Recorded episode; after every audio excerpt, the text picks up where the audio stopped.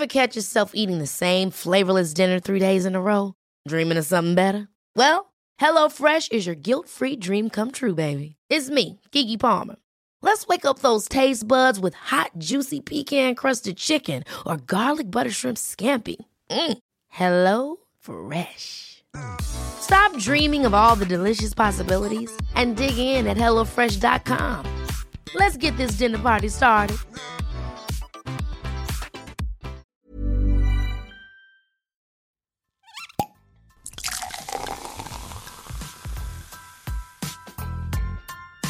Eine Frage des Geschmacks. Der Falstaff Gummi Podcast. Liebe ZuhörerInnen, schön, dass ihr wieder mit dabei seid. Ich kann heute zu 100% sagen, dass ich noch nie die Birne der Raupe Nimmersatt vor mir sitzen hatte. Also das ist noch nicht passiert. Und bevor ich noch eine große Intro mache, sage ich gleich, Astrid Aschenbrenner alias Wiener Kind ist hier. Endlich wird mein wahres Talent angekündigt. Oh, das ist schön. Die Birne, ja. Ich habe mir nämlich Zeit. überlegt, dass ich mir dann auch noch so Autogramm, was wie du dann Birne unterschreibst, vielleicht, das wäre ja. auch spannend. Ja. Das hat man vielleicht auch nicht so oft. Das, das hätte ich üben müssen. ich dann auf diversen Plattformen. yes. Na, aber eh, ohne Übung ist immer am besten. Loving it. Du, und zwar, wenn man dich jetzt, äh, wenn man recherchiert, mhm.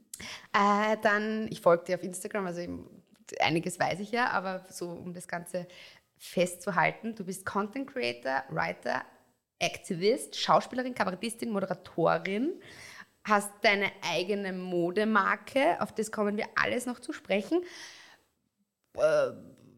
Gibt es irgendwelche Sachen, die du vielleicht nicht machst? Oder du kochst regelmäßig, du bespaßt deine Leute auf diversen Social Media Kanälen, TikTok yes. inklusive, also wirklich überall.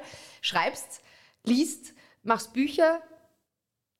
Jetzt sind wir alle anderen ein bisschen frustriert. Na, oh Gott, bitte nicht. Ich mache das nicht gleichzeitig und ich mache gerade vieles nicht von den Dingen, die du aufgezählt hast. Das sind alles so Phasen in meinem Leben gewesen, ähm, die so, wo dann von einem zum nächsten sich organisch was weiterentwickelt hat. Ich bin so ein Mensch, ich hasse Routine. Und ich, also ich habe das schon als Kind nicht gepackt, dass ich eine Sache zu lang gemacht habe. Das habe ich lange als Schwäche auch gesehen. Ähm, und habe eigentlich, um es vielleicht ein bisschen aufzubauen, ich habe eine Schauspielausbildung gemacht und deshalb äh, Schauspielerin auch noch in meinem Profil. Ich habe tatsächlich aber sehr lange nicht mehr gedreht. Das letzte Mal 2016.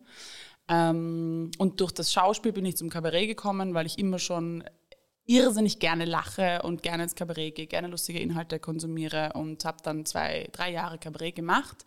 Dann kam die Pandemie. Gut, dann haben die Bühnen natürlich nicht existiert, dann habe ich mich irgendwie mehr in die Content Creator Seite entwickelt und das Kabarett ist dann auch so ein bisschen eingeschlafen und ich habe die Comedy auf Social Media mitgenommen, habe das da so ein bisschen fusioniert und ähm, habe durch das Kabarett auch meine Liebe zum Schreiben wiederentdeckt und bin dann ein bisschen so ins Drehbuchschreiben abgedriftet. Mhm. Das sind halt alles Dinge, die machst du halt nicht zehn Stunden am Tag und auch nicht 24-7. Und gerade als äh, Schauspielerin, als Kabarettistin, als Autorin bleibt dir viel Lehrzeit.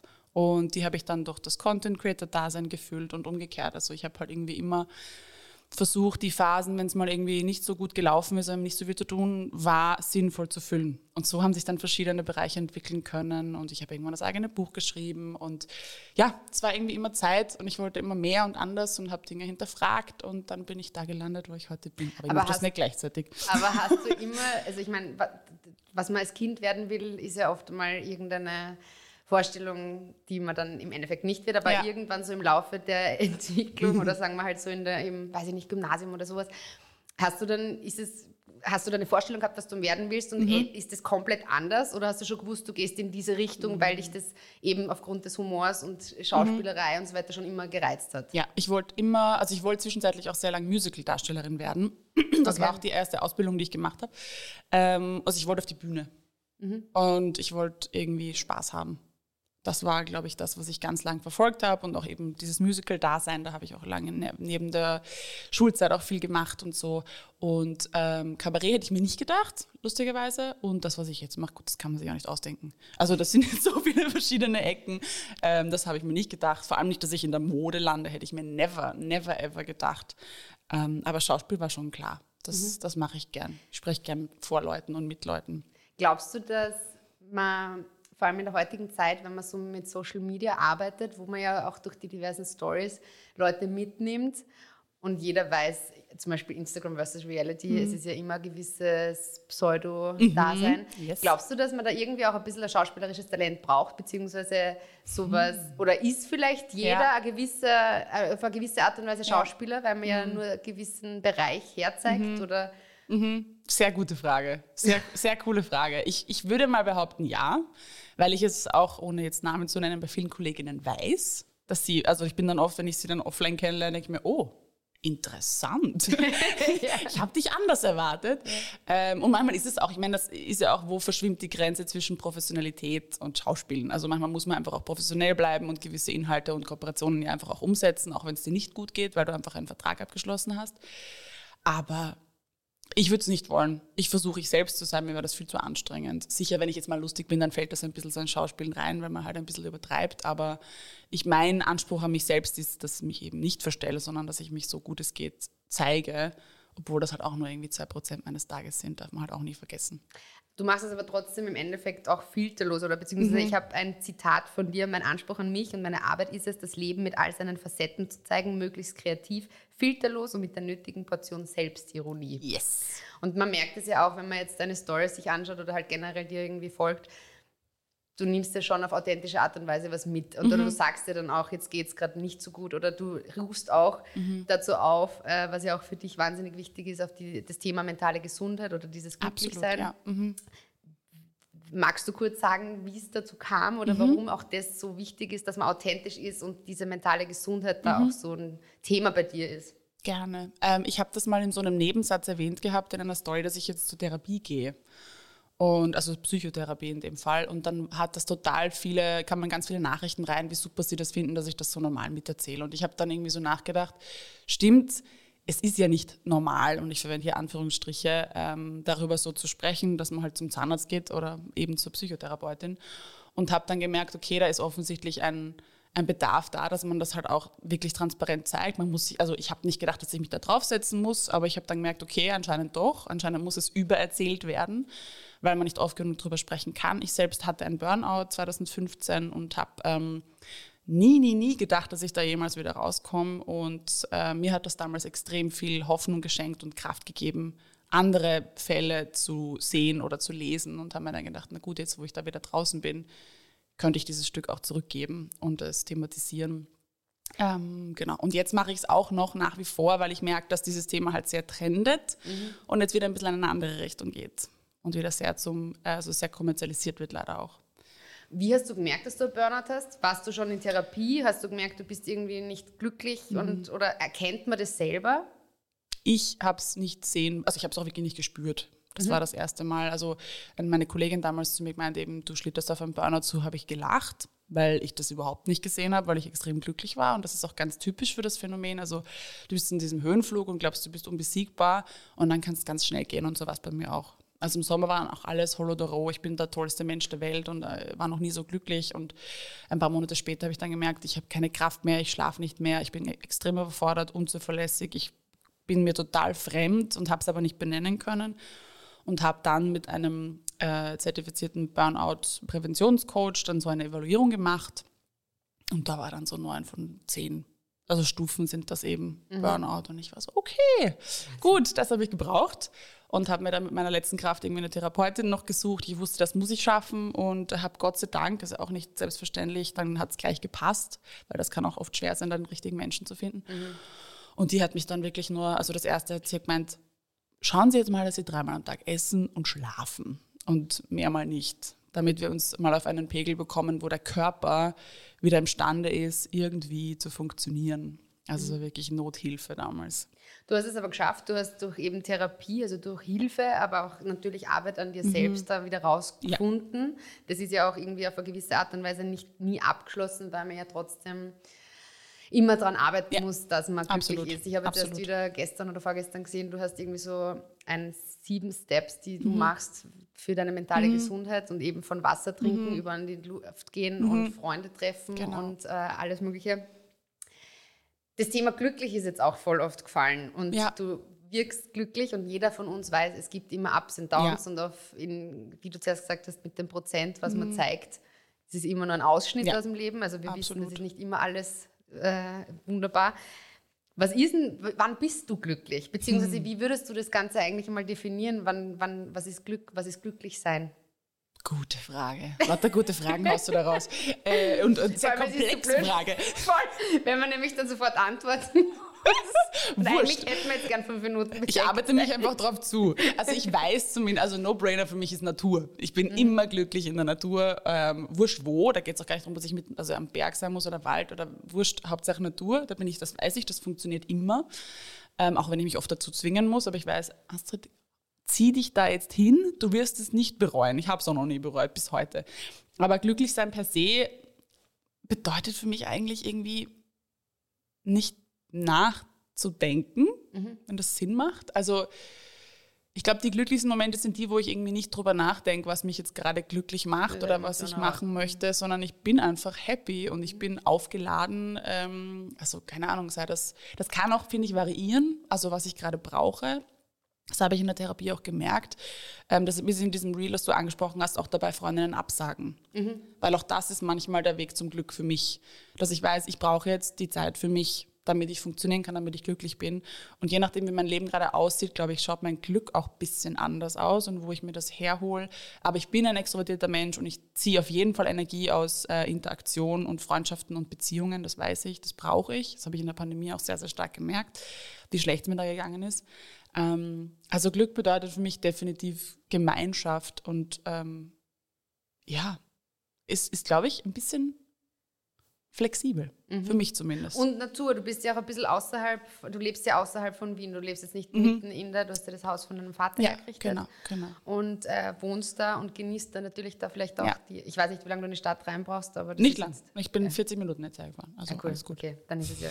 Unter anderem, was wir auch schon angesprochen haben, oder was die Therapeutin gesagt hat, so von wegen Essen Sie mal und so weiter, mhm. das thematisierst du auch, mhm. nämlich, weil das ist ja auch ein Thema, dass im Stress oder im Frust oder in einer übertrieben, überspitzt gesagt, Panik oder Angst, mhm. essen viele nicht. Ja. Du lebst vegan. Mhm. Seit wann?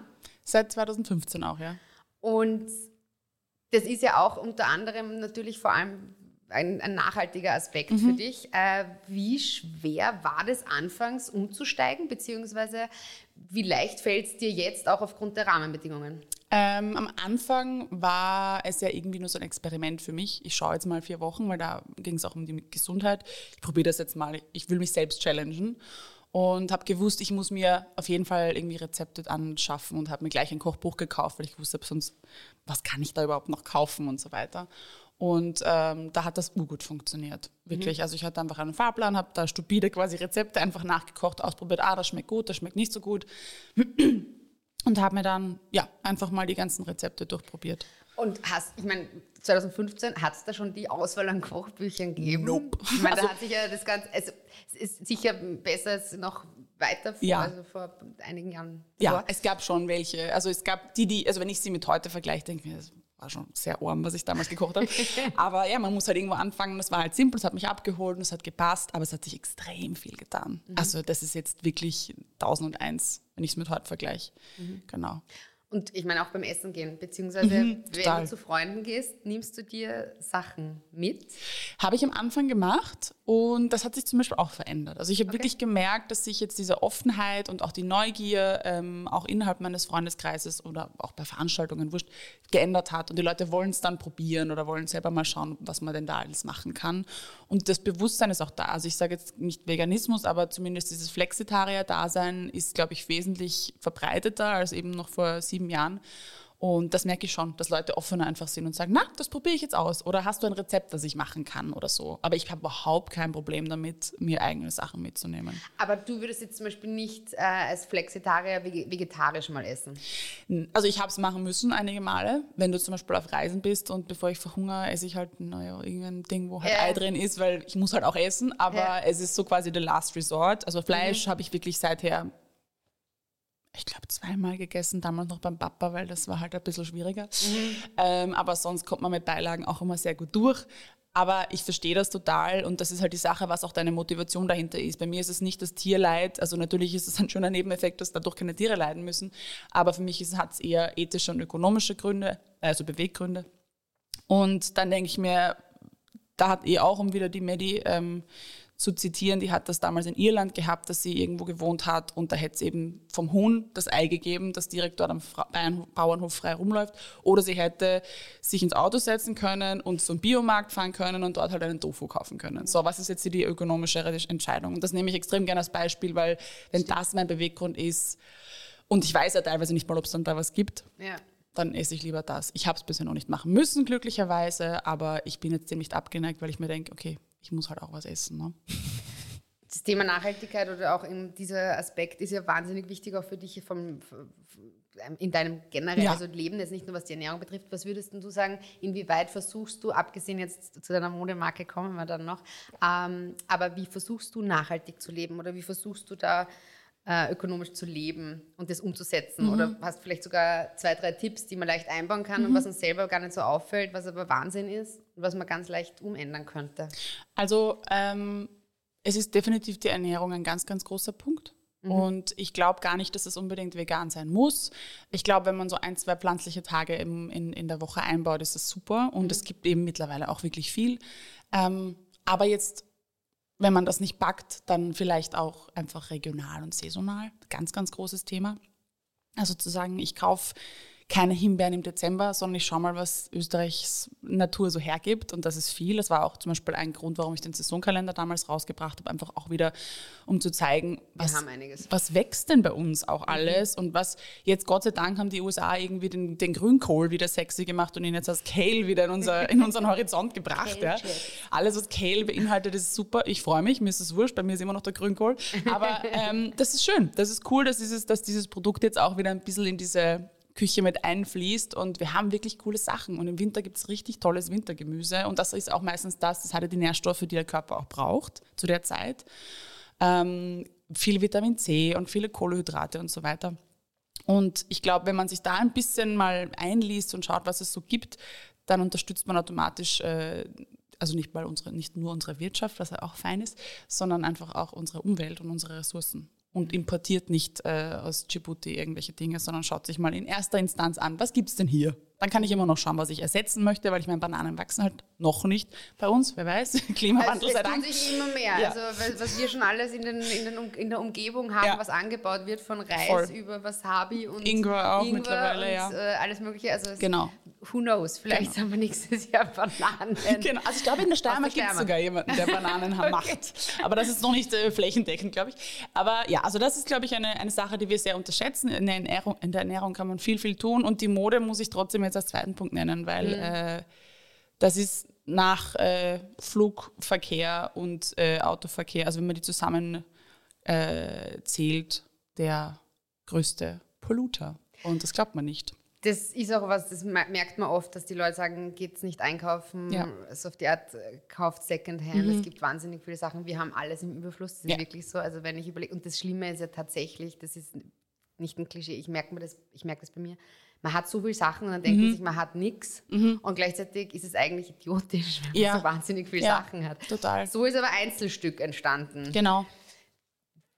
Das ist genau was. Du hast Secondhand-Ware, die du ähm, speziell machst. Genau, genau. Auch wieder ist ein Problem entstanden. Ich habe gesehen, auch vor allem in der Influencer-Bubble, alle bringen sie ihre neuen Modekollektionen raus, T-Shirt-Kollektionen raus. Äh, es wird so viel Neues produziert, das gibt es doch überhaupt nicht. Wieso arbeitet man nicht mit Secondhand? Ich bin selbst eine Verfechterin von Secondhand. Ich habe auch irrsinnig viel aus der eigenen Familie, von der Oma, von der Mama, vom Papa, was auch immer. Ähm, aber es gibt so viel, wie du gesagt hast. Und ich habe mir dann gedacht, das muss doch, das muss doch irgendwie gehen. Und ich arbeite selbst mit dem House of Hope zusammen, äh, die unter anderem eben Sachspenden auch annehmen. Und da sind, da ist eine Halle im 23. Bezirk, die ist bis zum Dach gefüllt quasi mit Kleiderspenden, die nicht gebraucht werden. Also mhm. es sind ja noch mehr als die in der Halle, weil die anderen verwenden sie, haben sie in der Ausgabe. Aber sie, haben, sie kommen gar nicht hinterher, das auch zu sortieren, zu sichten und so weiter. Und ich war eben einige Male dort und habe das Problem halt dann auch wirklich gesehen und mir gedacht, na gut, also da muss man irgendwas machen können. Und vielleicht muss man halt dann eben das Mindset der Menschen ändern und sagen, gut, es ist eben nicht nur Secondhand, sondern wir machen es ein bisschen, wir hübschen es halt ein bisschen auf, was kann man da so machen. Und dann ist mir eben Besticken eingefallen, weil ich auch nichts drucken wollte. Das ist für mich auch wieder ein bisschen schwierig. Ähm, genau, und dann habe ich einfach mal nachgedacht und ein bisschen recherchiert und habe dann eine Stickerin in Graz damals gefunden und habe mit der mal so einen Testlauf gemacht. Und das ist total gut angekommen. Es war innerhalb von Minuten ausverkauft, die ersten Sachen. Und dann wusste ich, okay, wir haben einen Nerv getroffen. da machen wir mal weiter und schauen mal weiter. Und es läuft nach wie vor super. Wir haben mittlerweile eine ganze Armee an Stickerinnen, yeah. ähm, haben uns jetzt da auch eher auf äh, Pensionistinnen und äh, Migrantinnen fokussiert, um da auch ein bisschen einen Social Impact noch mit reinzubringen, ähm, zusätzlich zu der Spende zum House of Hope. Und es wächst und gedeiht und äh, die Nachfrage ist groß und ich hoffe, dass sich vielleicht ein paar Menschen ein Beispiel nehmen und auch mit gebrauchter oder vorhandener Mode einfach arbeiten, weil es gibt genug. Einzelstück deswegen, weil du quasi da Kleiderstücke nimmst und die je nachdem mit genau. irgendwelchen lustigen ja. Sachen oder Sprüchen mhm. oder auch irgendwie Kipferl und was weiß genau. was, also genau. mit, mit, mit Bildern sozusagen besticken lässt und deswegen Einzelstück. Und das bekommt man über momentan, also wir sind momentan nur online verfügbar, aber ich arbeite jetzt schon dran, dass wir ein bisschen mehr Pop-ups machen, weil ich auch gemerkt habe, es kommt nicht gut an, wenn man das auch ein bisschen eingreifen kann und probieren kann. Wir versuchen ja auch wirklich größeninklusiv zu sein, also hauptsächlich große Größen oder eben Oversize anzubieten, damit das auch irgendwie mehr Menschen anspricht. Und ja, jedes Teil ist ein Einzelstück. Äh, wir schauen halt, dass auch die Motive zu den Teilen passen oder überdecken dann Flecken oder Löcher auch und besticken die dann mit, mit Blümchen oder irgendwas drüber, damit sie abgedeckt sind. Und genau, auf wienerkind.com kann man die kaufen. Aber wir werden schauen, dass wir auch ein bisschen live unterwegs sein mhm. werden und eine Pop-up-Tour planen. Und ist da immer, äh, sind da immer Stücke verfügbar oder hast du dann immer wieder so ein Mhm. So eine Art, jetzt starten wir wieder und dann sind auf einmal wieder wahnsinnig viel. Und ja, ich versuche gerade das umzuschiffen. es, war, es war urstressig, weil wir immer so Spitzen hatten. Ich habe halt dann yeah. immer hingearbeitet und dann habe ich gesagt, so, neue Stücke sind da und dann waren sie halt wieder sofort ausverkauft. Und die Frustration bei den Kundinnen ist natürlich dann auch eine hohe, was ich total verstehen kann. Yeah. Weil dann förderst du ja auch diesen Impulskauf. So, wurscht, ich nehme jetzt irgendwas, damit ich irgendwas kriege und das will ich ja auch nicht. Ich will ja, dass man achtsam kauft und ändere das jetzt sukzessive um. Ich habe gestern wieder so sieben Stück hochgeladen und dann werde ich morgen wieder auch ein paar hochladen, dass immer so ein bisschen was da ist, dass man das auch ein bisschen entschleunigt, weil das war, war auch für mich unfassbar stressig. Ja, ich finde die echt super, weil es echt, also nicht nur einfach vom, von der Idee her, mhm. dass, dass man Secondhand sozusagen aufhübscht und, und cool neu mhm. äh, designt, sie sind wirklich auch schön und Danke. lustig und also ich bin ein Fan. Das heißt, Danke. alle Zuhörer und Zuhörerinnen dürfen unbedingt vorbeischauen. Gerne. Und dürfen sich im Idealfall, da muss, da musst vielleicht mehr als sieben Stück hochladen. ja, momentan sind glaube ich so 20 online oder so, ich glaube. Aber wir arbeiten dran. Okay, das heißt, wenn die Nachfrage noch größer ja. wird, dann weißt du, auf wen du das schieben kannst. Genau. Sorry dafür. Ich danke dir jeden Fall. Ich könnte noch Stunden reden. Es gibt so viele Themen, aber ja. ich würde sagen, jeder soll bei dir einfach vorbeischauen ja. und da gibt es genug Content und immer wieder was anderes, wie man gemerkt hat. Ja. Weil who knows, was jetzt als nächstes kommt. Ich danke dir für deine Zeit. Danke für die Einladung. Und äh, wünsche dir alles Liebe für, ja, jetzt haben wir erst Anfang des Jahres sozusagen. Also wobei, wir sind schon wieder im Frühling, aber. Egal, da gibt es noch viel. Es gibt eben, das, das Jahr ist jung. Ja, absolut. danke Danke dir. euch. Baba. Alle Infos und Folgen findet ihr auf falstaff.com slash podcast und überall, wo es Podcasts gibt.